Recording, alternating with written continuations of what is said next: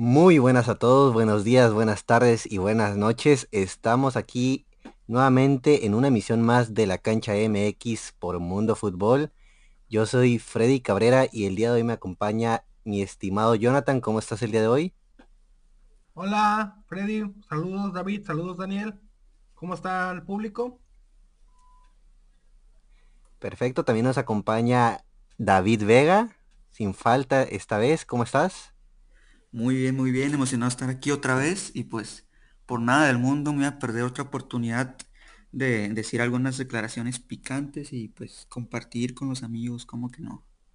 Excelente. Y ahora sí, el más esperado, el que faltó a la emisión pasada, ahora sí está haciendo presencia después de la pues de la sanción de puntaje en la quiniela, el señor Daniel Roldán. ¿Cómo estás el día de hoy, Daniel? ¿Qué tal? ¿Qué tal? Pues feliz estar de vuelta.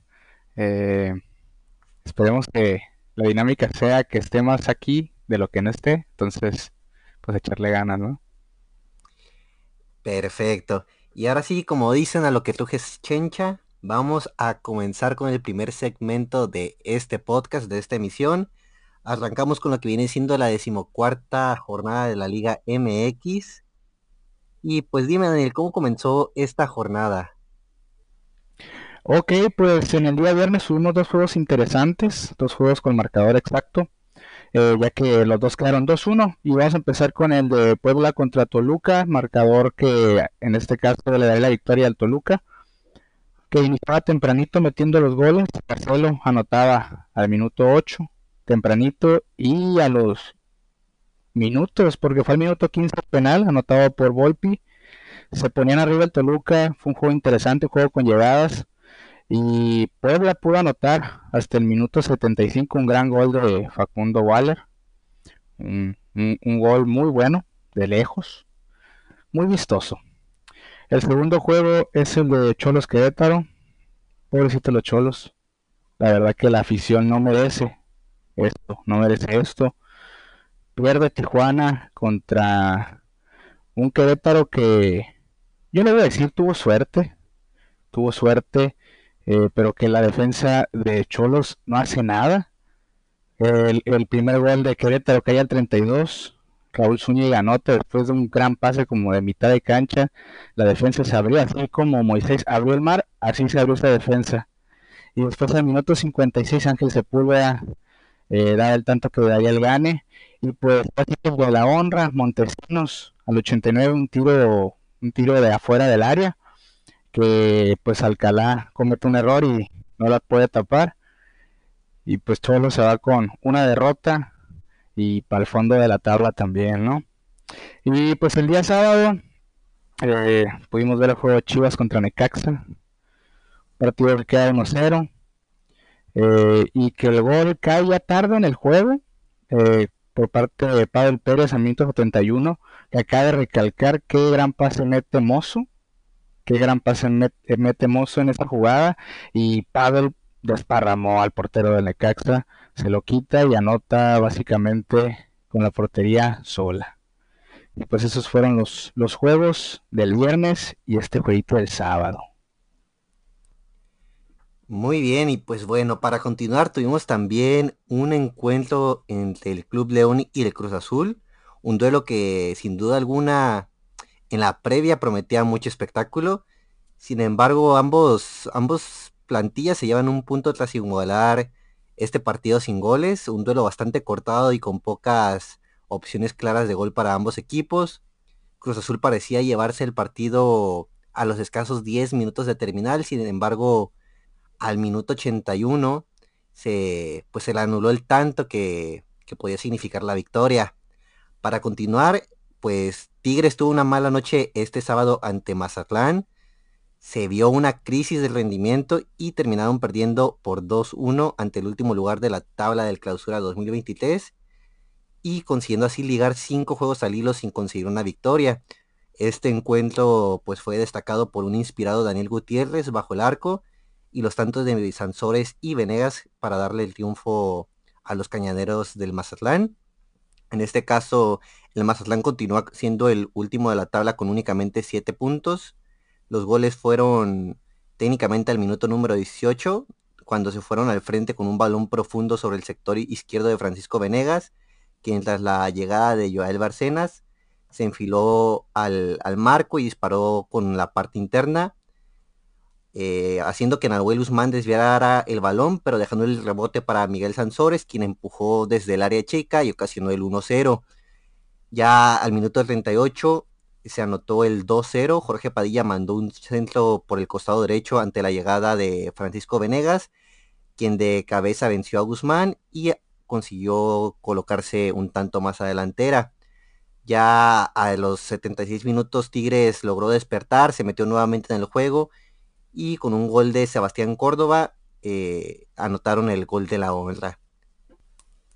En el Estadio Azteca se vivió un duelo de liguilla entre las Águilas contra Rayados. Al minuto 18 Malagón dejó el balón botando tras un contraataque y Maxi Mesa disparó fuera del área para el primero de los Rayados. Los del América intentaron engañar al árbitro con dos piscinazos de Henry Cabecita. Al minuto siguiente Andrade buscando el balón no saliera del área, le dio el gol a América que aprovechó Diego Valdés. Al 63 sale Sendejas por sangrar de la nariz. Se le de cambio. Después de toques fuera del área le dan un pase filtrado a Federico Viñas al 78 para el gol. Y al 89 un penal mal tirado de Joe Rojas lo detuvo con las piernas Malagón. Con eso América se llevó el resultado y Malagón ya lo llamarán a la selección. El domingo dio vida a la era del turco comandado a los Pumas contra San Luis. Los potosinos madrugaron al minuto a los felinos por parte de John Murillo. La respuesta fue instantánea. Dos minutos después de, cabeza, Ulises Rivas del empate. Un jugador se aventó el chino Huerta hasta con sombrerito al 32. Le da el segundo para los de la universidad. Los de San Luis tuvieron que empatarlo, pero llegó el tercero de los Pumas por parte de Jorge Rubalcaba. Error del arquero Andrés Sánchez. Pumas se llevó los tres puntos. Seguimos contigo, David. Es correcto, mi Jonathan, porque faltaban dos partidos para que se acabara la jornada. En este caso, un Santos Laguna que recibía en Torreón al conjunto de los Tuzos del Pachuca. Eh, obviamente dos equipos en situaciones muy, muy, muy diferentes. Por parte de Santos, pues ya buscando afianzarse más ahí en la zona de la reclasificación. Mientras que Pachuca, pues ya sabemos su poderío ofensivo, todo su equipo, cómo se ha venido manejando. Y pues buscaba más que nada avanzar otro pasito para encaminarse a estar dentro de los primeros cuatro de la tabla. Y pues fue justamente el resultado favorecedor para los de Pachuca, que justamente Vencieron como visitantes 4 por 1 al conjunto de Torreón. Los goles al minuto 8 del Chicho Arango, un golazo en una gran jugada colectiva. Después por ahí empató Marcelo Correa, que quedó solo frente al arco, al minuto 18. Y antes de terminar el primer tiempo, Mateus Doria le dio la vuelta al marcador. Ya empezando el segundo tiempo, un viejo conocido acá a la frontera como Avilés Hurtado, con un golazo que también terminó metiendo enfrente solo del portero y al minuto 90 un canterano, siempre nos da gusto que los canteranos pues terminen anotando, a minuto 90 ya sentenció el partido en un 4 por 1. Y ya para irnos al último partido de esta jornada, en un partidazo, la verdad, no es cierto, entre Juárez y el conjunto de Atlas, ambos equipos pues con un torneo muy muy regular, parte del Atlas que ahí se encuentra en el lugar número 13 de momento, y Juárez 14, ahí están parejitos ambos equipos pues con un paso similar. Luego, luego al minuto 5, Julián Quiñones aprovechó un gran pase desde la media cancha para bajarla de pechito y como los dioses la puso ahí pegadita al poste. Nada que hacer para Alfredo Talavera. Y al minuto 40, el mediocampista Alan Medina en un cabezazo, gran centro desde la banda, para empatar el partido. Eso fue lo único que pasó en este partido porque lamentablemente son dos equipos que no van para más. Y pues con un empate terminó la jornada 14. ¿Qué más tienes que decirnos, Freddy? Pues bueno, primero que nada, fuerte declaración, David. Dos equipos que no dan para nada. Siempre. Ahí vamos a... Aquí contigo siempre venimos manejando polémica. Es correcto. Pero bueno, es lo que, es lo que vende, dirían, es lo, lo que prende y es lo que da para hablar más y debatir, ¿no? De lo que viven los podcasts, vaya. Pero bueno, continuamos con el siguiente segmento de esta emisión, de este episodio. Y pues vamos a soltar los datos ahora sí, lo que consideramos interesante de esta jornada. Así que dime, Daniel, mi estimado, ¿qué datos nos preparaste para el día de hoy? Ok, pues aquí le traigo un par de datitos. El primero de ellos involucra al Toluca y para ellos, para la estadística, le va muy bien porque Toluca no le ganaba de visita al Puebla desde aquella apertura de 2016 y que por cierto el marcador quedó 2-0.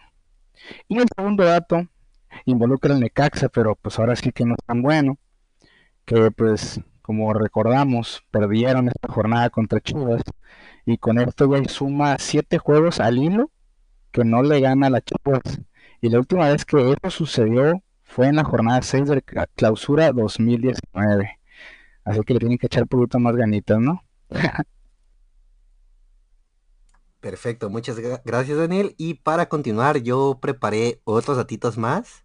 Primero que nada, las Chivas de Guadalajara, demostrando por qué se les considera uno de los más grandes de México. Ya acumula seis torneos consecutivos clasificándose a la fase final. Comenzamos con el Guardianes 2020, después el Guardianes 2021, para continuar en la Apertura 2021 y Clausura 2022, después el Apertura 2022 y este Clausura 2023.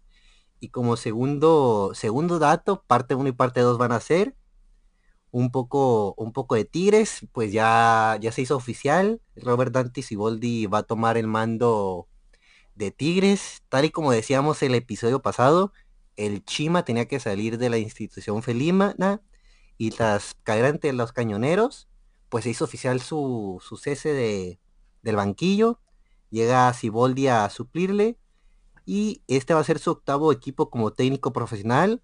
Tuvo paso por el Cruz Azul Hidalgo, después por Dorados, continuamos con Santos Lagunas, con Veracruz en paz descanse, con el Cruz Azul, con Tijuana donde no hizo nada, sin embargo mejor que Baliño sí fue. Después tuvo un paso por Arabia Saudita con el Al Ali y ahora en México nuevamente con Tigres. Ya en este caso hablando un poco más de Dante Siboldi, la parte número 2 que les mencionaba. Siboldi ha dirigido 104 juegos de liga en México y fue campeón en el clausura 2018 con Santos Laguna, un torneo que creo que casi nadie olvidará.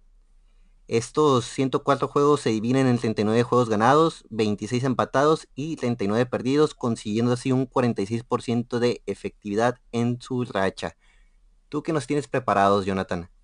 Ok, yo tengo mis dos datos, que es América no ganaba 2-1 ante Monterrey desde la final de la Apertura 2019 en el Azteca, en donde penales los rayados se llevaron a su quinta liga. Querétaro volvió a romper una mala racha ante Choros. La primera hace una temporada de no ganar por dos años y medio en general y ahora de tres años sin ganar de visitante. ¿Qué opinas de esto, David? Yo opino que es un dato perturbador. Que Querétaro te venga a ganar acá Tijuana es lamentable. Y pues bueno, no veremos qué, qué hace el piojo porque ya se le está acabando el tiempo. Y justamente vamos a hablar de otro hijo conocido acá de la frontera el caso de Antonio Mohamed, que fíjense nomás el dato, ya vimos que ganó con Pumas en la fecha 14, 3 por 1 al San Luis, y con este proceso nunca ha perdido su primer partido dirigiendo pues a su nuevo equipo, es decir, eh, siempre que empieza algún proceso nuevo, siempre empieza o con un empate o con un triunfo, en este caso ya marca de 5 triunfos y 3 empates, 13 goles encajados y solamente 4 goles recibidos. Y por ahí otro datito que es como también ahorita para preguntarles cómo ven este final de torneo, esta parte final de la temporada, es que de los seis boletos que todavía quedan para el repechaje, porque ahorita hasta el lugar número 6, que es Chivas, ya no lo sacas del repechaje, ya prácticamente está listo para disputar estos partidos. Pero de la posición número 7, que es Tigres, hasta el último lugar, que es Mazatlán, todavía tienen posibilidades de ingresar a la fiesta grande del fútbol mexicano, bueno, o en su defecto, ingresar al repechaje. Entonces, pues, no sé si esto es bueno, es lamentable, habla del mal nivel que hay en la Liga Mexicana. ¿Tú qué opinas, Freddy? ¿Crees que esto premia la mediocridad? ¿Que todavía todos los 18 equipos del fútbol mexicano tengan posibilidades de calificar? Efectivamente, mi estimado David, coincido contigo. El repechaje es un formato totalmente mediocre. Muchos dirán que es competitivo como la Premier League, sin embargo, no, es mediocre que cualquiera pueda ganar bajo estos términos. Pero, pues no sé qué opinan ustedes, mis estimados, coinciden conmigo, me lamentan. ¿Qué dices, Jonathan?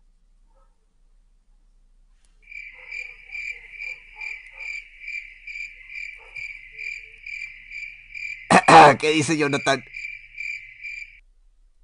Pues yo tomo la palabra. Pues sinceramente yo también opino lo mismo. Esto del repechaje para mí no debería existir. Porque pues pasa lo que estamos viendo. O sea, puedes echar la flojera. ¿Qué te gustan? Las primeras que, seis, siete o más jornadas.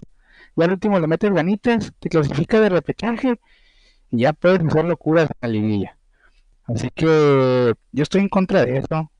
Incluso yo diría que a mí me gustaría más un torneo largo, eh, como antes. Pero pues ahora sí que en esta liga creo yo no sé tanto por el fútbol. Aquí lo que importa es el sonido de la registradora. Ahí la dejo. Es correcto, aquí nomás importa el dinero, importa la lana, importan los patrocinadores. Y pues si fuera torneo largo, mis cholos de Tijuana ya tendrían su segunda estrellita. ¿Sí o no, Jonathan? Sí, aquí vamos con la tabla.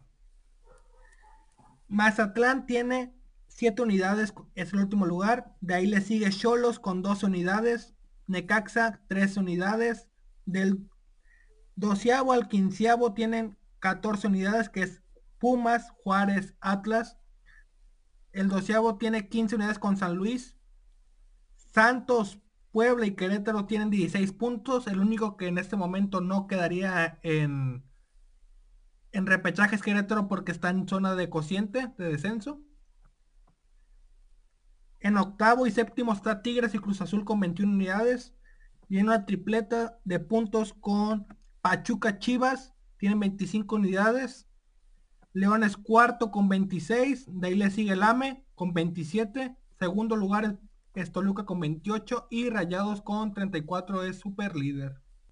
Pues bueno, habiendo adelantado un poco este segmento de la tabla general, pues vamos a continuar con el segmento pues más no polémico, posiblemente debatible, donde no todos coincidimos, y vamos ahora sí con lo que vienen siendo nuestras predicciones de la próxima jornada. Comenzamos con un Atlético de San Luis contra Juárez, el duelo que se va a encargar de inaugurar las acciones de la jornada número 15. Si bien no es el duelo más atractivo, pues los seguidores no van a tener que esperar mucho para que inicien los demás partidos.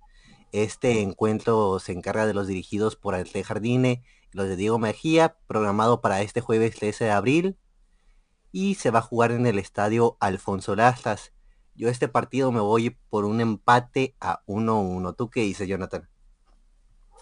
Yo en este encuentro le doy la victoria a San Luis. David, mi estimado.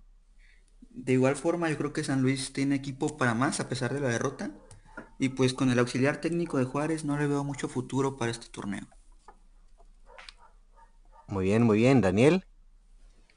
Pues yo también coincido y creo que la victoria se la va a llevar el Atlético San Luis. O sea que yo chingo mi madre, el único que dice empate, vamos a ver cómo nos va. Pero bueno, continuamos, tenemos como segundo partido ya para el día siguiente. En este día se tienen programados, si no me equivoco, dos encuentros, donde el primero de ellos es el Necaxa contra Puebla, el cual está protagonizado por dos equipos que actualmente no la están pasando muy bien, que digamos. Sin embargo, esta es una gran oportunidad que ambos deben de aprovechar para poder obtener los tres puntos. Eh, yo en este encuentro, honestamente, me voy por Necaxa. ¿Tú qué dices, Jonathan? En este encuentro lo veo muy complejo, pero le doy la victoria al Puebla. Muy bien, David. Yo un empate, así facilito y, y vámonos a dormir. De acuerdo, Daniel. Yo aquí también presento un empate. Un empate a ceros. Esperamos que el juego esté interesante nomás, pero no creo que se hagan daño. De acuerdo, de acuerdo. Ahora bueno, el segundo partido de este mismo día es el enfrentamiento entre Mazatlán y Tijuana. Ambos equipos que actualmente son, por no decir que las peores plantillas del torneo, pues los sotaneros de la tabla. Un enfrentamiento en la parte baja de la misma. Pues, se puede decir que no hay un favorito. Y pues los cañoneros van a llegar inspirados por, por llegar de vencer a Tigres en esta jornada que acaba de suceder en la jornada número, la decimotercera jornada. Yo me voy por un Tijuana que necesita ganar sí o sí si quiere tener un milagro este torneo. ¿Tú qué dices, Jonathan?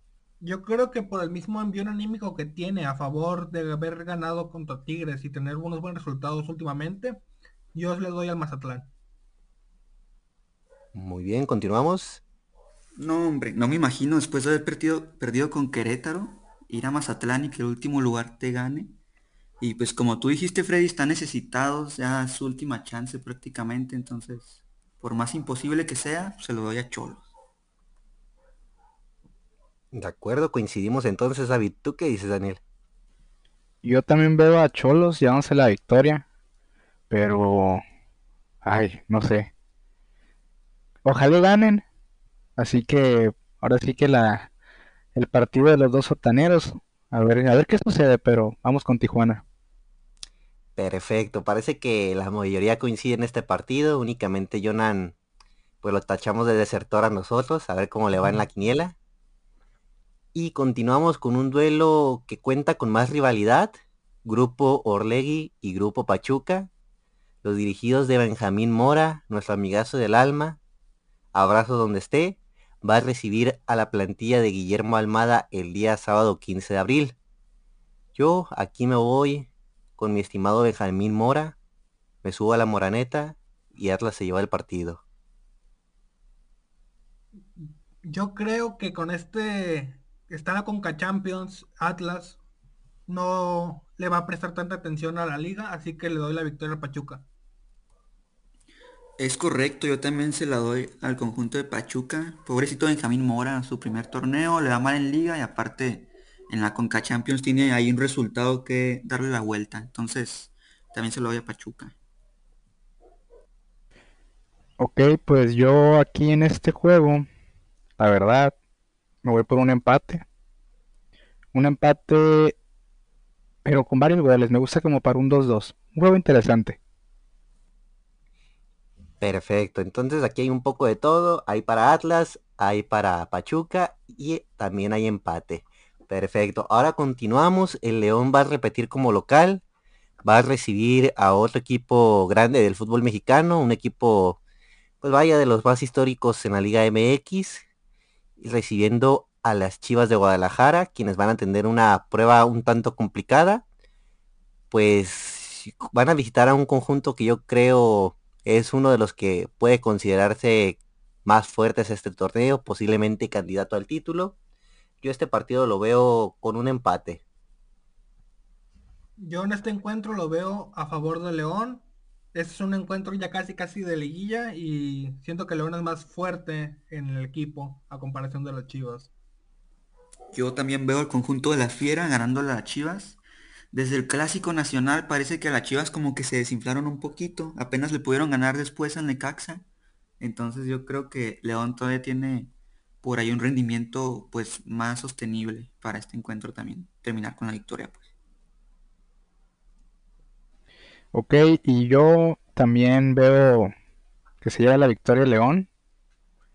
Y lo voy a decir así, se la voy a llevar fácil. Fácil la victoria, coincido con David. Entonces, presiento que va a ser una victoria y por muchos goles. Muy bien, muy bien. Y pues bueno, ahorita que David mencionó lo que viene siendo la palabra clásico, el encuentro que se viene es nada más y nada menos que el clásico joven. Encuentro que yo creo se va a robar las miradas de los aficionados. La máquina cementera dirigida por el Tuca va a recibir pues al equipo ¿Qué dices, Daniel? ¿El más grande de México? Pues creo que no hay dudas, ¿no? El, más grande de México y... Y mira, y me voy a adelantar, porque aunque no vamos por orden, el AME va a ganar. Y de una vez lo pongo, gana 3-1 ese juego. Cruz Azul es el hermanito chiquito, el que así, nunca vas a ser igual a papá. Muy bien, pues Daniel ya se nos adelantó con su predicción. Predicción con la cual yo concuerdo, el América se lleva el partido. ¿Tú qué dices, Jonathan? Yo voy por un empate en el juego. Yo concuerdo con, con ¿cómo se dice? Con Daniel. Este, América es el equipo más grande del fútbol mexicano de toda la historia. Pero solamente en eso concuerdo, porque en el resultado yo pienso que Cruz Azul se va a llevar la victoria. Teniendo en oh. cuenta que sí, América le ganó a Monterrey, pero también por ahí hubo muchos errores del rival. Entonces, no creo que el Cruz Azul con el Tuca Ferretti eh, haga esos mismos errores y se la va a poner difícil a la América. Entonces, veo un triunfo del Cruz Azul y del Tuca Ferretti. Pues bueno, vaya concordancia que dimos en este momento. Pero pues seguimos viendo para adelante, seguimos continuando y comienzan las acciones domingueras. Y pues qué más dominguero que iniciar el día con un partido de Pumas, ¿no? Los Pumas arrancan este domingo contra el Toluca. Un encuentro que puede prometer. Ambos equipos vienen de ganar. Y aparte de ello, pues la llegada del turco Mohamed que aparentemente les cambió el chip. Yo creo que Puma se va a llevar esta victoria ante los choriceros del Toluca. ¿Tú qué dices, Jonathan? Yo creo que con, a pesar de la llegada de Mohamed, el Nacho Ambriz tiene controlado todo el equipo, incluso hasta los porteros meten goles con, con Nacho Ambriz, así que yo le doy la victoria al Toluca. Muy bien. Yo voy a seguir con el conjunto de Mohamed. Yo creo que en esta jornada ya se vio un cambio. Y como lo hemos dicho, Toluca siempre en la parte final de los torneos empieza como a desbalancear. Por eso mismo le doy el voto de confianza a los Pumas. Eh, yo en este juego, la verdad, la verdad, tempranito en la mañana veo un empate. Un empate. Eh, no creo que se hagan daño. Quizás una que otra llegada, pero hasta ahí. Pues bueno, ahorita retomando lo que dijo David, el Toluca se viene abajo en los últimos momentos. Creo que en eso coincidimos, presentamos en vivo y en directo, a pie de cancha, uno de esos grandes momentos que tú dices, David, la remontada del Tijuana, pues a Toluca en el Mictlán. ¿Crees que, que, que este punto así sea determinante para los choriceros? Es correcto, y no solamente ha sido en ese partido, también el partido que le siguió, que si no mal recuerdo fue contra el conjunto de, déjame checar aquí, checando, contra el conjunto de Tigres. Por ahí eh, ya, lleva, ya llevaban ventaja de tres goles y Tigres casi casi les empata en los últimos minutos. Entonces era un partido que ya estaba sentenciado. Y más allá de eso, más allá de los transcursos de sus partidos, yo también siento que como que al final el torneo les empieza a presionar las expectativas de los aficionados también. Y pues no tienen mal equipo, solo es cuestión de empezar a acumular resultados. Y pues quién sabe, pero por ahí se puede descarrilar el, pues el camión de Nachito Ambriz. De acuerdo, y ahorita que mencionas a Tigres, David, el siguiente partido es un Querétaro contra Tigres uno de los enfrentamientos un poco más disparejos. Sin embargo, para sorpresa de todos, los gallos vienen de, dos triunfos consecutivos. Mientras que por otro lado los Tigres no, no logran pasarla bien, no logran levantarse. Y pues los, los Tigres van a necesitar buscar una victoria ahora sí después del cese del Chima Ruiz. Sin embargo, ya confía demasiado en ellos en todas las emisiones. Así que ahora me voy por un empate. ¿Tú qué dices, Jonathan? Yo creo que con la oportunidad que le dieron a Dante Siboldi, la tiene fácil contra un equipo que como dijo Ger, llevaban ocho juegos y nomás han perdido uno, pero no le habían tocado un rival tan fuerte como es Tigres, a pesar de su desempeño con el Chema, Chima, yo creo que la va a ganar Tigres. Yo ahí sí estoy en desacuerdo. Ojo con Querétaro, ojo con Querétaro y en su casa que de las tres victorias que tienen el torneo, dos han sido pues justamente ahí en la corregidora. Y pues ya conocemos acá en la frontera a Dante Siboldi, Pecho Frío. Entonces, no le veo muchas esperanzas al conjunto de Tigres para que remonte en esta recta final del torneo. Ok, y yo aquí, sinceramente, creo que se lleva la victoria Tigres. Querétaro, yo creo que lo que tuvo aquí fue un destellito. Y también creo que Tigres tiene que comenzar a, ahora sí que a acelerar un poquito. De acuerdo. Ahora sí, señores, venimos con lo que viene siendo el último encuentro de la jornada. Los Rayados de Monterrey vienen de perder su, buen momento, su buena racha, por lo que seguramente van a buscar que Santos pague por los platos rotos.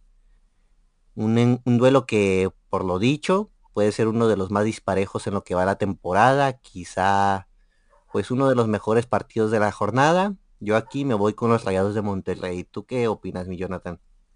Yo creo que igual que tú, va a ser Rayados y hasta incluyo yo creo goleada. Yo pienso que aquí ya va a ser la gota que derramó el vaso para el conjunto de Santos Laguna, que lo hemos dicho en cada emisión de este torneo. Ha tenido pues una temporada muy irregular, a veces gana, a veces pierde, a veces da buenos, buenos partidos, pero rayados es rayados. Y ahí recuerdo la goleada que le dieron a Cholos. Yo creo que vamos a ver una, un resultado similar ante el conjunto de Torreón. Ok, y yo aquí por último Creo que va a ser Monterrey el que se va a llevar la victoria, el primer lugar del torneo, así que es lo, más seguro que pueden esperar de este juego. Excelente. Pues mis estimados, concluimos con lo que viene siendo nuestras predicciones y antes de dar la despedida, Daniel, ¿quieres decir algo para todos los escuchas antes de despedirnos? Pues más que nada, darle las gracias a todos los que están escuchando este podcast, que se están informando con nosotros.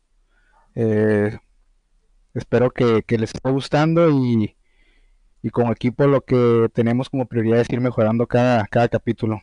Así que espero que sigan escuchándonos y que les siga gustando todo este contenido. Muy bien, David, ¿algo que quieras decir?